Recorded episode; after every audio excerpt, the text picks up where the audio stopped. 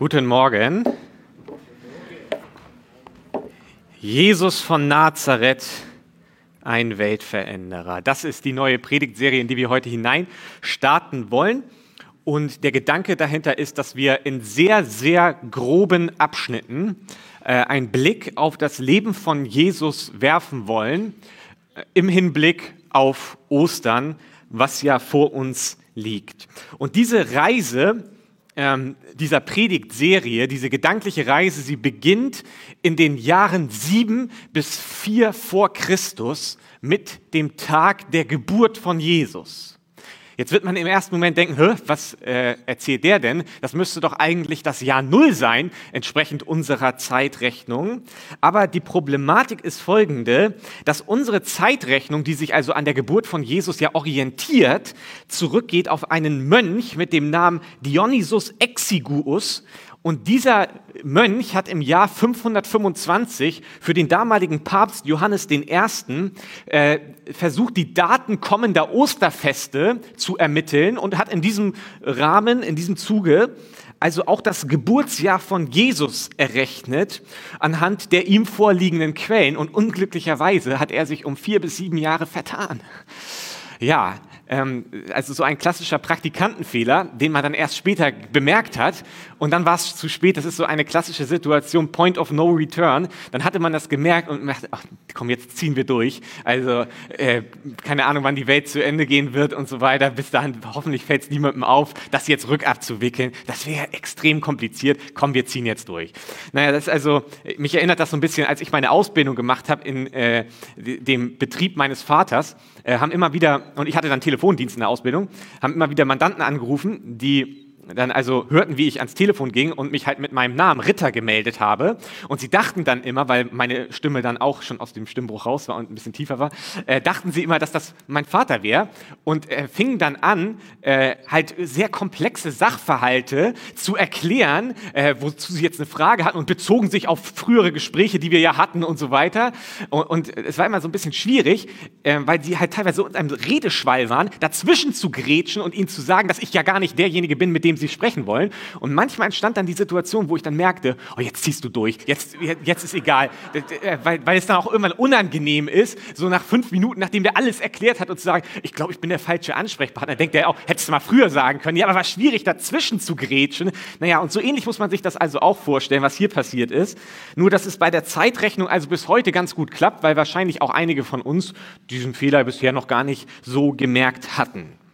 Naja, in jedem Fall passt dieser äh, Rechenfehler äh, beim Geburtsjahr von Jesus passt so ein Stück weit, hat man fast den Eindruck, in den Gesamteindruck, wenn es um die Person Jesus geht, dass Gott irgendwie so durch die Hintertür in seine Schöpfung hineinschlüpft. Also so sehr durch die Hintertür kommt er hinein. Es ist nicht so, dass er als Superman auf der großen Bühne des Forum Romanum auftritt oder auf dem Marktplatz von Alexandria, Athen, Antiochia. Das würde man ja fast vermuten. Nö, er kommt durch die Hintertür. Er wird geboren irgendwo in einem Stall und das Machtzentrum der damaligen Welt, Rom, da läuft alles wie gewohnt weiter. Da nimmt keiner wirklich Notiz davon, was da irgendwo passiert ist, dass Jesus von Nazareth geboren wurde. Und Jesus verbringt dann seine Kindheit und Jugend in Nazareth. Und äh, ich habe dazu eine Karte mitgebracht, die ich jetzt mal bräuchte. Und ich bräuchte dazu auch eine Leiter. Denn es ist so, äh, ich würde gerne ein bisschen versuchen dazu zu erklären. Und der Konrad hatte mir vor einiger Zeit freundlicherweise mal so einen Zeigestock geschenkt, äh, dass ich den in der Predigt auch, vielen Dank, gut verwenden könnte. Das Problem ist, den habe ich verlegt irgendwie. Ich weiß nicht mehr, wo der ist. Ähm, also ich bräuchte einen neuen. so, äh, naja, auf jeden Fall ähm, versuche ich jetzt so ein bisschen darzustellen, Jesus verbringt seine Kindheit in Nazareth, in Galiläa. Und Galiläa äh, ist dieses Gebiet, was wir hier, äh, hier oben sehen. Das ist Galiläa. Und äh, das ist eigentlich ein relativ überschaubares Gebiet, Galiläa. Ähm, also man kann das durchaus in die, Breite und in die Höhe kann man das innerhalb von zwei Tagen durchwandern. Das wäre kein Problem. Und äh, in Untergaliläa, also hier im unteren Bereich von Galiläa. Ich weiß nicht, die Karte ist nicht so ideal, äh, so ein bisschen verpixelt, aber hier, darf ich das überhaupt anfassen? Ich weiß gar nicht. Naja, auf jeden Fall hier äh, liegt in Untergaliläa Nazareth. Nazareth ist eine ganz kleine, also eine, eine, Provinz. Mitten in der Provinz liegt Nazareth. Eigentlich hat zur Zeit von Jesus 300 bis 400 Einwohner, nicht wirklich viel. Und dort äh, lebt Jesus. Aber es ist nicht nur Provinz, sondern das Besondere, vergleichbar vielleicht sogar mit Geesthacht ist, ähm, dass äh, die Nazareth bekommt seine Bedeutung durch die Nähe zu dieser Stadt Sephoris hier oben. Da ist kaum ein, eine Distanz zwischen und Sephoris ist die Hauptstadt von Galiläa. Und dadurch bekommt einmal diese Stadt Nazareth Bedeutung und außerdem lief hier, die ist hier nicht eingezeichnet, die Via Maris und die machte dann hier so einen Knick und lief hier nach da und das war so mit die bedeutendste Handelsstraße in der Antike. Und dadurch bekommt Nazareth also schon eine gewisse Bedeutung. Äh, und dort lebt Jesus als eigentlich ein ganz normaler Junge. Er fällt wahrscheinlich gar nicht mal so extrem auf. Er wird von Josef, seinem Vater, erzogen. Wahrscheinlich hat er ihn gelehrt im Bauhandwerk. Ähm, und er lernt die Tora von seinem Vater, er lernt wahrscheinlich das Lesen und das Schreiben.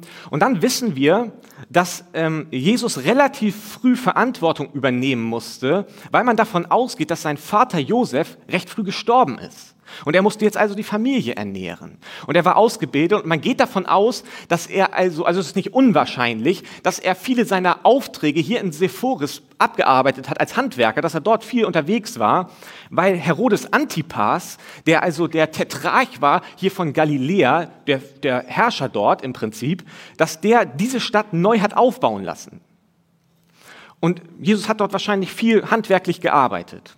Und dann, als Jesus 18 geworden ist, da passierte etwas im Römischen Reich, was recht äh, bedeutsam war, nämlich der Kaiser starb. Augustus ist gestorben.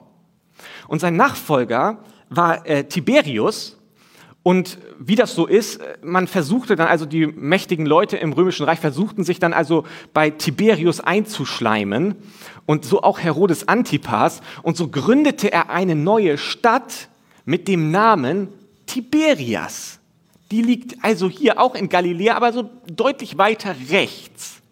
Und Tiberias wurde dann die neue Hauptstadt. Und das führte eigentlich dazu, dass Nazareth, der Ort, wo Jesus lebte, vollends zum Provinzkaff wurde, weil eben diese Bedeutung verloren ging als Vorort der Hauptstadt, sondern die neue Hauptstadt war dann also Tiberias.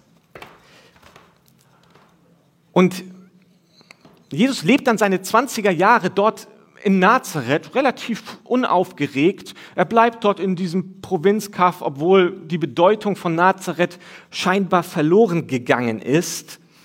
Ähm, und wir wissen nichts von irgendeiner akademischen Ausbildung oder so, aber er scheint einen sehr scharfen Verstand gehabt zu haben. Und ich glaube, er war so ein Typ, wenn wir die Bibel lesen, kommt das äh, zum Vorschein. Er war so ein Typ, der hat viel beobachtet. Der ist mit offenen Augen durch die Landschaft gegangen, hat ganz viele Sachen gesehen, hat seine Rückschlüsse gezogen. Der ist, war, war sehr äh, bewusst unterwegs.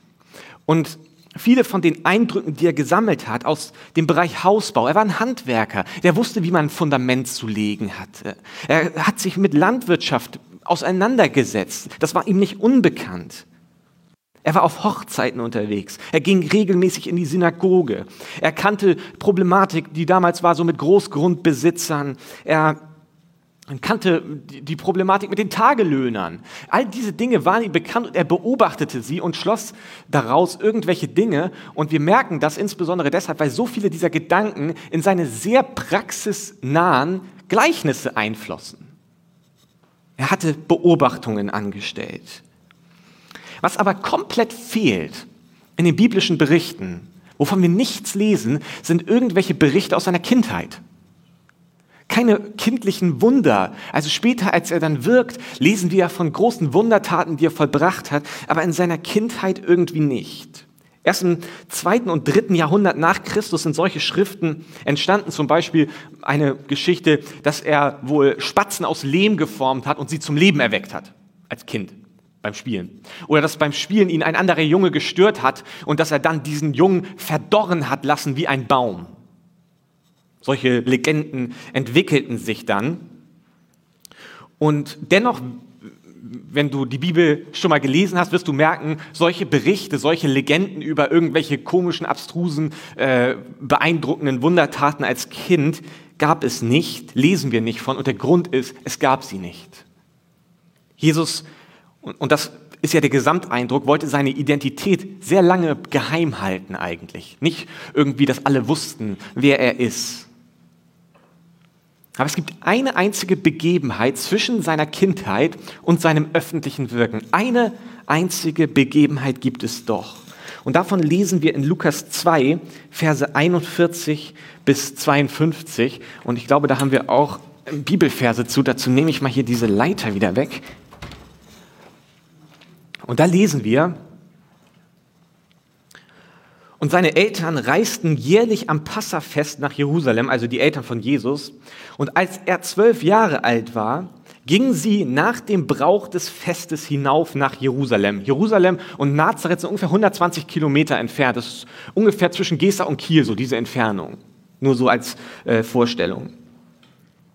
Hinauf nach Jerusalem. Und als die Tage vollendet, als sie die Tage vollendet hatten und wieder heimkehrten, blieb der Knabe Jesus in Jerusalem. Und Josef und seine Mutter wussten es nicht. Da sie aber meinten, er wäre bei den Reisegefährten, zogen sie eine Tagereise weit und suchten ihn unter den Verwandten und unter den Bekannten. Und weil sie ihn nicht fanden, kehrten sie wieder nach Jerusalem zurück und suchten ihn. Und es geschah, nach drei Tagen fanden sie ihn im Tempel sitzend mitten unter den Lehrern, wie er ihnen zuhörte und sie befragte. Es erstaunten aber alle, die ihn hörten, über sein Verständnis und seine Antworten. Und als sie ihn sahen, waren sie bestürzt und seine Mutter sprach zu ihm, Kind, warum hast du uns das getan? Siehe, dein Vater und ich haben dich mit Schmerzen gesucht. Und er sprach zu ihnen, weshalb habt ihr mich gesucht? Wusstet ihr nicht, dass ich in dem sein muss, was meines Vaters ist? Und sie verstanden das Wort nicht, das er zu ihnen sagte. Und er ging mit ihnen hinab und kam nach Nazareth und ordnete sich ihnen unter. Und seine Mutter behielt alle diese Worte in ihrem Herzen. Und Jesus nahm zu an Weisheit und Alter und Gnade bei Gott und den Menschen. Kurz zum Hintergrund dieser Begebenheit. Hm, oft wurde diese, diese Geschichte, die wir gerade gelesen haben, in den Bereich der Legenden verdrängt eben so auf, nach dem Motto, was ich eben sagte, was im zweiten und dritten Jahrhundert entstanden ist, Geschichten über die Kindheit von Jesus, irgendwelche manchmal auch äh, sehr aufgeplusterten Legenden über das, was er getan hat. Aber die frühe Kirche hat diese Schriften sehr schnell abgelehnt, abgewiesen, gesagt, das, ist, das gehört nicht in die Bibel, das ist nicht äh, von Gott inspiriert, das gehört nicht in den Kanon. Und die frühen Evangelien, also Matthäus, Markus, Lukas und Johannes, die haben eben, wie gesagt, keine außer diese Geschichten über die Kindheit von Jesus. Denn es ging ihnen nicht darum, irgendwelche Neugier, so eine fromme Neugier. Ja, was war denn Jesus nun für ein Kind? War der gut im Fußball? Darum ging es ihnen nicht, irgendwie eine Neugier zu stillen, sondern es ging um das Kern des Evangeliums. Sie wollten eine Botschaft rüberbringen. Und daran mussten sich alle Inhalte, die also in die Bibel eingeflossen sind, orientieren. Die Bibel ist keine lückenlose Biografie über das Leben von Jesus, sondern es geht ihnen darum, eine historische Person darzustellen, aber vor allem auch etwas deutlich zu machen, was Gott wirken möchte, was er tut, was sein Anliegen ist mit dieser Welt. Und so ist diese Geschichte in Lukas 2 auch viel zurückhaltender als alle anderen Legenden, die später entstanden über Jesus. Und doch scheint es sehr klar zu sein, dass diese Geschichte ja bedeutsam sein muss, denn es ist eben die einzige, die überliefert worden ist aus seiner Kindheit. Also sie scheint nicht unwichtig zu sein. Lukas will uns irgendetwas sagen mit dieser Geschichte. Und so steigen wir also ein in diese Passage, dass äh, Jesus und seine Eltern sind auf einer Jerusalemreise, einer Pilgerreise nach Jerusalem. Und sie sind dort sicherlich mit einer großen Gruppe unterwegs, weil ganz viele Juden, ganz viele fromme Juden in dieser Zeit also nach Jerusalem pilgerten. Und das große Thema unter den Pilgern scheint gewesen zu sein, dass es einen neuen Hohepriester gab mit dem Namen Hannas. Und dieser Hannas, dieser Hohepriester, den ging sein Familienclan über alles. Das war ihm das Wichtigste, sein Familienclan. Und so hat er es geschafft, und das, da gehörte einiges zu, fünf seiner Söhne und auch sein Schwiegersohn Kaiphas in das Amt des Hohepriesters hineinzuhieven. Später. Und dieser Hannas, der also der Anfang dieser Sippe gewesen ist, quasi, die dann über viele Jahre das auch prägte, äh, den Tempelbezirk und den jüdischen Glauben, ähm, dass dieser Hannas, der war neuer Hohepriester geworden, das war ein Thema unter den Pilgern. Und so kann man sich vorstellen, dass Jesus also als zwölfjähriger Junge kommt er nach Jerusalem, Hannas ist neuer Hohepriester, seine Sippe ist dort irgendwie präsent, Kaiphas und Co. Und so kommt Jesus als Zwölfjähriger in den Tempel und es ist gut möglich, dass er diesen Männern, dass er sie gesehen hat, dass er ihnen begegnet ist, die später also seine, seine Feinde werden sollten, indem, dass sie ihn verfolgt haben und ihn ans Kreuz genagelt haben. Die Hannas-Sippe sollte die hartnäckigste Gegnerschaft von Jesus und seinen Jüngern später werden. Alle Verfolgungen in Jerusalem gehen auf ein Mitglied im Hannas-Clan zurück. Und das ist schon mal beeindruckend, dass wahrscheinlich, es ist nicht unwahrscheinlich, dass mit zwölf Jahren Jesus seine künftigen Gegner zu Gesicht bekommt, 22 Jahre vor seiner Kreuzigung. Das ist so der Kontext, in dem wir uns hier bewegen. Und jetzt möchte ich diese Verse, die wir eben einmal gesammelt gelesen haben, so ein bisschen nacheinander durchgehen, um so eine Auslegung im Prinzip zu machen. Was lesen wir hier eigentlich? Was hat das für eine Bedeutung auch für unser Leben?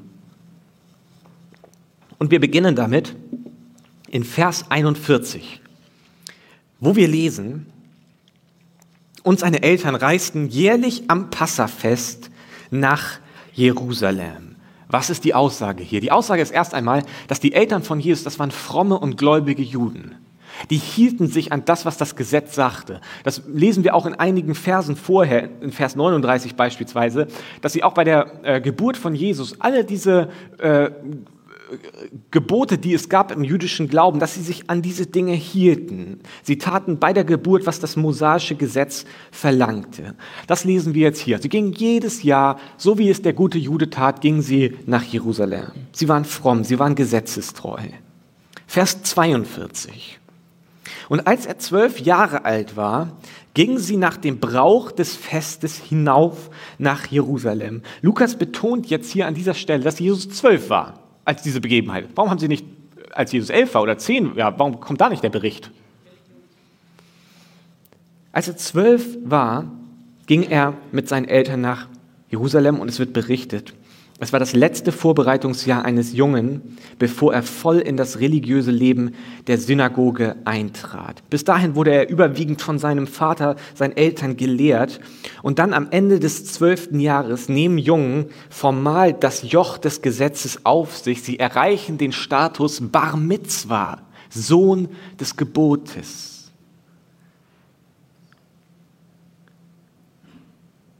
Und so scheint es, dass Jesus an diesem entscheidenden Wendepunkt in seinem Leben, auf dem Weg zum Bar Mitzvah, Sohn des Gebotes, auf eine sehr deutliche, subtile, könnte man aber auch sagen, Weise zeigen möchte, dass er mehr sein würde als ein Bar Mitzvah. Er ist nicht nur ein Sohn des Gebotes, er würde das Gesetz nach Gottes Gedanken erfüllen. Matthäus 5, Vers 17. Ihr sollt nicht meinen, dass ich gekommen sei, sagt Jesus, um das Gesetz oder die Propheten aufzulösen. Ich bin nicht gekommen, um aufzulösen, sondern um zu erfüllen. Jesus hat eine ganz besondere Beziehung zu dem Gesetz. Er kommt nicht einfach nur und unterjocht sie und das Gesetz, sondern er kommt, um das Gesetz zu erfüllen. Und gleichzeitig würde er auch den Fluch des Gesetzes für uns Menschen auf sich nehmen. Galater 3, Vers 13. Von diesem Fluch des Gesetzes hat uns Christus erlöst. Als er am Kreuz starb, hat er diesen Fluch auf sich genommen. In der Heiligen Schrift lesen wir ja, wer so aufgehängt wird, ist von Gott verflucht. Er nimmt den Fluch des Gesetzes auf sich. Und das ist so, er, er nimmt unsere Stellung ein, oder er, er kommt und er, und das ist seine Mission. Er begibt sich unter das Gesetz, er erfüllt das Gesetz, das, was wir nicht schaffen können und er nennt dennoch den Fluch des Gesetzes auf sich, den Tod, damit wir, die wir das Gesetz nicht halten können, den Fluch nicht tragen müssen. Und das wird hier so deutlich auf dieser Pilgerreise nach Jerusalem, dass Jesus zeigt, ich bin nicht nur Bar Mitzvah, sondern ich werde das Gesetz erfüllen und ich werde für alle Menschen den Fluch des Gesetzes auf mich nehmen. Vers 43. Und als sie die Tage vollendet hatten und wieder heimkehrten, blieb der Knabe Jesus in Jerusalem und Josef und seine Mutter wussten es nicht. Es scheint also zunächst einmal so zu sein, also die Zeit in Jerusalem war vorbei, sie gehen nach Hause, Jesus bleibt zurück und sagt seinen Eltern nichts. Und es scheint im ersten Moment, würde ich sagen, oh, das ist irgendwie ziemlich rücksichtslos von Jesus, um ehrlich zu sein, dass er überhaupt keine Rücksicht nimmt auf die Gefühle und auch auf die Zeit seiner Eltern. Vielleicht hatte Josef gerade einen Auftrag äh, und musste schnell nach Hause äh, irgendwas bauen. Und Jesus nimmt irgendwie keine Rücksicht darauf, sondern bleibt einfach zurück, ohne es seinen Eltern zu sagen. Das ist die eine Interpretation. Man kann aber auch sagen, und das macht der Text, denke ich, auch deutlich, ähm, dieser Hinweis dazu, dass Maria und Josef ein großes Grundvertrauen in ihren zwölfjährigen Sohn hatten. Sie haben ein großes Vertrauen, weil sonst hätten sie doch schon früher gesucht. Sondern sie merken es echt relativ spät, dass Jesus irgendwie doch nicht da irgendwo mitläuft und so weiter. Also die Eltern scheinen ein großes Vertrauen in Jesus gehabt zu haben. Wäre er ein unverantwortliches Kind gewesen, hätten die Eltern womöglich früher nachgeforscht. Sie vertrauten seinem guten Urteilsvermögen. Er scheint ein gutes Urteilsvermögen gehabt zu haben. Und so glaube ich, dass das Motiv von Jesus nicht Nachlässigkeit oder Respektlosigkeit gegenüber seinen Eltern war, sondern er ließ sie bewusst gehen, so scheint es, um diese Situation, die dann entsteht, herbeizuführen, um ganz nachdrücklich etwas auszudrücken, was Lukas auch durch diesen Bericht uns weitergeben möchte. Vers 44 bis 46. Da sie aber meinten, er wäre bei den Reisegefährten, zogen sie eine Tagereise weit und suchten ihn unter den Verwandten und den Bekannten. Also sie suchen dann in dieser Pilgerschaft, die nach Hause zieht, suchen sie nach Jesus. Und weil sie ihn nicht fanden, kehrten sie wieder nach Jerusalem zurück und suchten Jesus. Und es geschah, nach drei Tagen fanden sie ihn im Tempel sitzend, mitten unter den Lehrern, wie er ihnen zuhörte und sie befragte. Also drei Tage ist hier so das Thema. Und man kann davon ausgehen, dass drei Tage seit dem Verlassen Jerusalems gemeint sind. Also nicht, dass sie drei Tage dann in Jerusalem selbst gesucht haben, sondern sie zogen weg, sie zogen zurück und sie suchten Jesus. Und dieser Zeitraum von drei Tagen wird dann beschrieben. Vers 46 bis 47. Und es geschah, nach drei Tagen fanden sie ihn im Tempel sitzend, mitten unter den Lehrern, wie er ihnen zuhörte und sie befragte. Es erstaunten aber alle, die ihn hörten, über sein Verständnis und seine Antworten. Diese Verse sind, glaube ich, sehr, sehr lehrreich, wenn es so um das Thema der Göttlichkeit von Jesus geht. Sie helfen uns, andere Bibelstellen, die manchmal vielleicht für uns schwer zu verstehen sind, zu deuten, zu verstehen, zu durchdringen. Nämlich zum Beispiel eine Bibelstelle im Philipperbrief, Kapitel 2, Verse 6 bis 7. Lesen wir über Jesus, obwohl er in jeder Hinsicht Gott gleich war. Also er ist Gott, in jeder Hinsicht ist er Gott gleich hielt er nicht selbstsüchtig daran fest, wie Gott zu sein. Nein, er verzichtete darauf und wurde einem Sklaven gleich. Er wurde wie jeder andere Mensch geboren und war in allem ein Mensch wie wir. Es ist dieses, ist jetzt Jesus ein Mensch oder ist er Gott?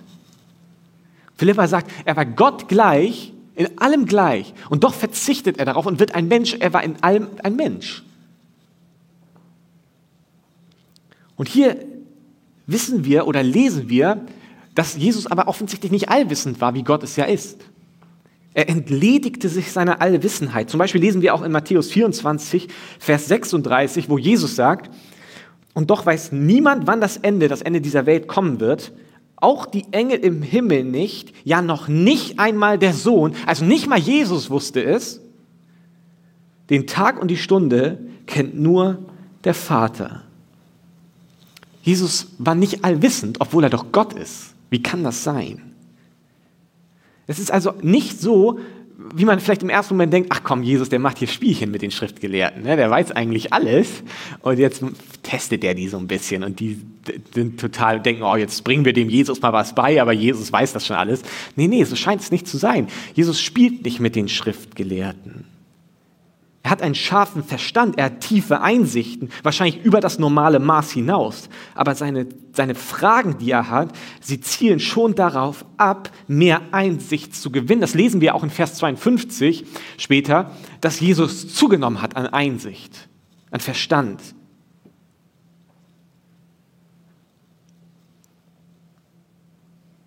Wie kann Christus Gott sein, ohne allwissend zu sein? Und die Antwort ist, offensichtlich war er irgendwie in der Lage, die Ausübung seiner göttlichen Kräfte einzuschränken, sodass er zwar die Persönlichkeit Gottes hatte, aber die Fähigkeit, alles zu wissen und die unendliche Kraft Gottes hielt er bewusst irgendwie zurück. Sie gehörten ihm zwar potenziell, er hatte einen Anspruch darauf, und so war er ganzer Gott, aber er verzichtete hier auf den Gebrauch und so war er ganzer Mensch. Er ist ganzer Gott und ganzer Mensch. Das ist eine wichtige theologische Erkenntnis.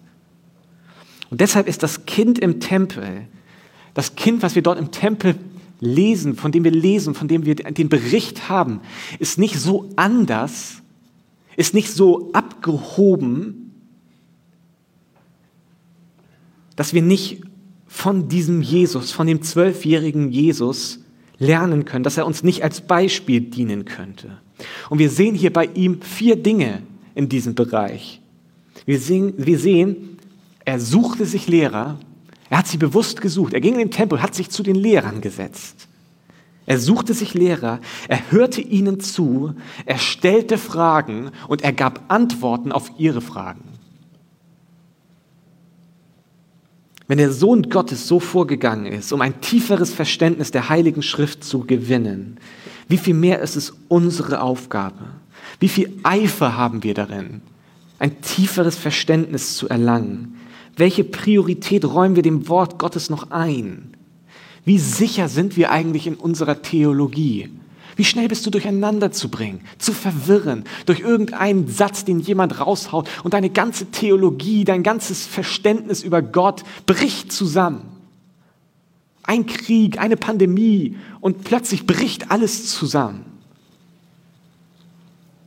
Wie sicher bist du in deiner Theologie? Theologie ist von großer Bedeutung. Es ist die Lehre von Gott, gegründet auf die Heilige Schrift. Das ist Theologie. Und manchmal nehme ich so eine gewisse Geringschätzung von der Theologie wahr nach dem Motto, es geht doch um die Erfahrungen, die wir im Glauben machen. Und solange wir einander lieb haben, ist doch alles gut.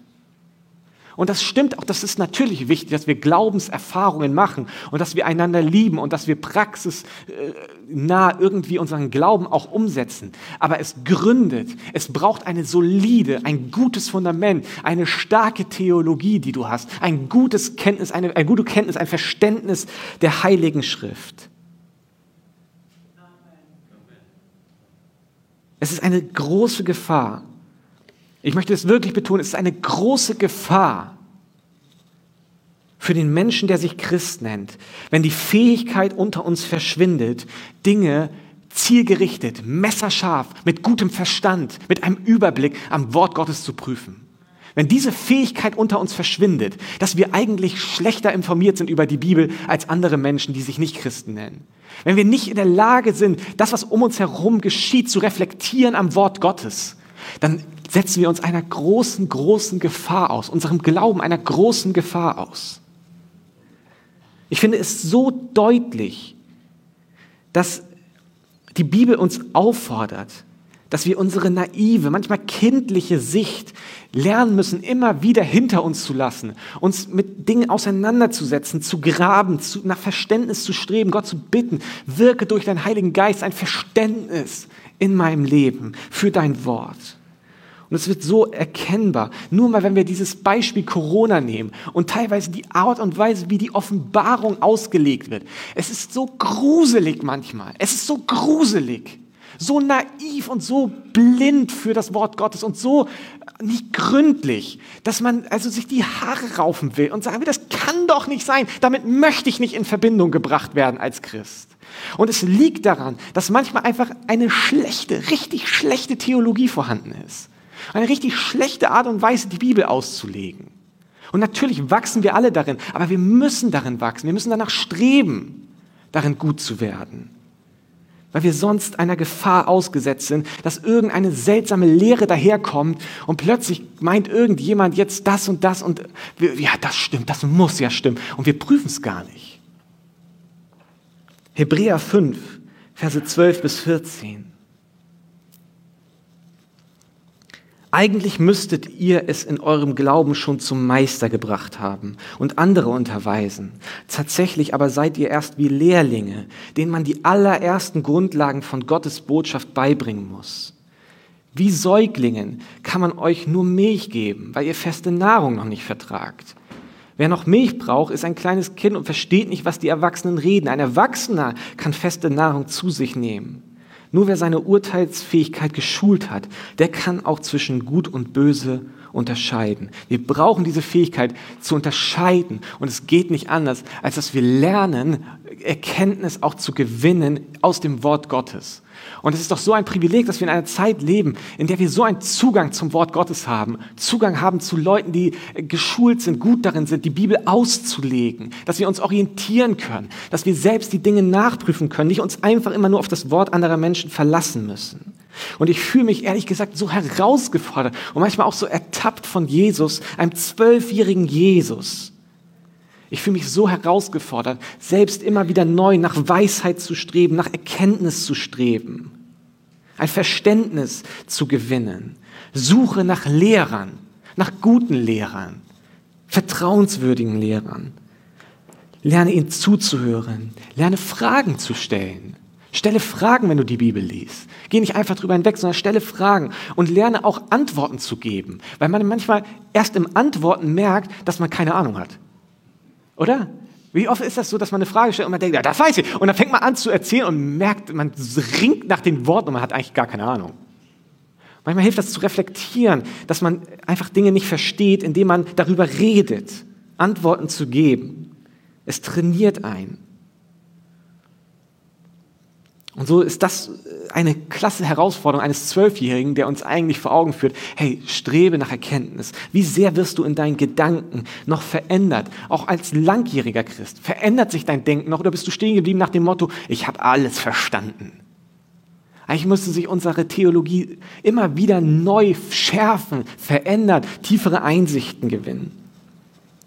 Vers 48 und 52. Ich gehe auf das Ende dieser Auslegung zu.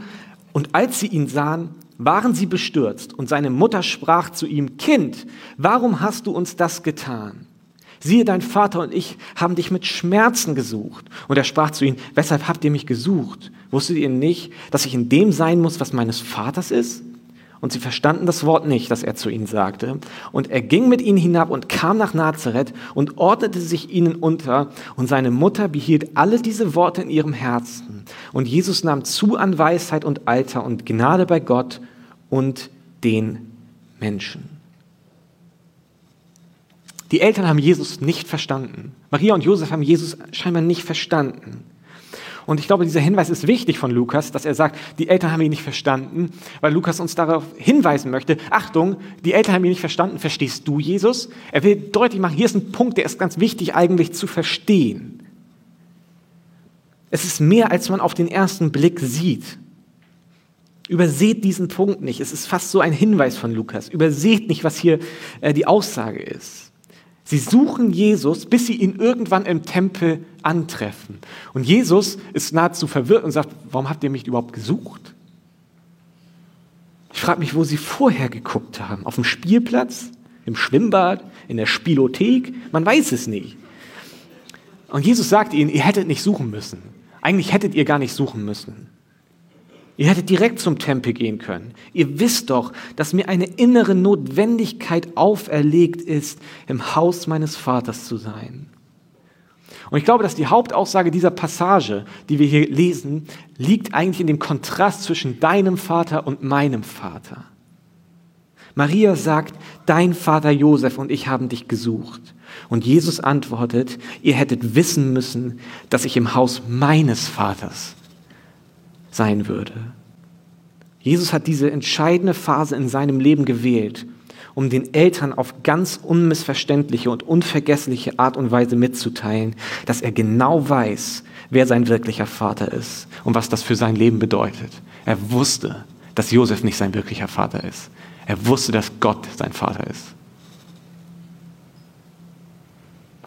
Und er wusste, das hat eine Bedeutung für seine Lebensmission, für seinen Lebensauftrag. Und er wusste, es wird bedeuten, was Simeon in Lukas 2, Vers 34, 35 nach der Geburt, kurz nach der Geburt von Jesus ankündigt.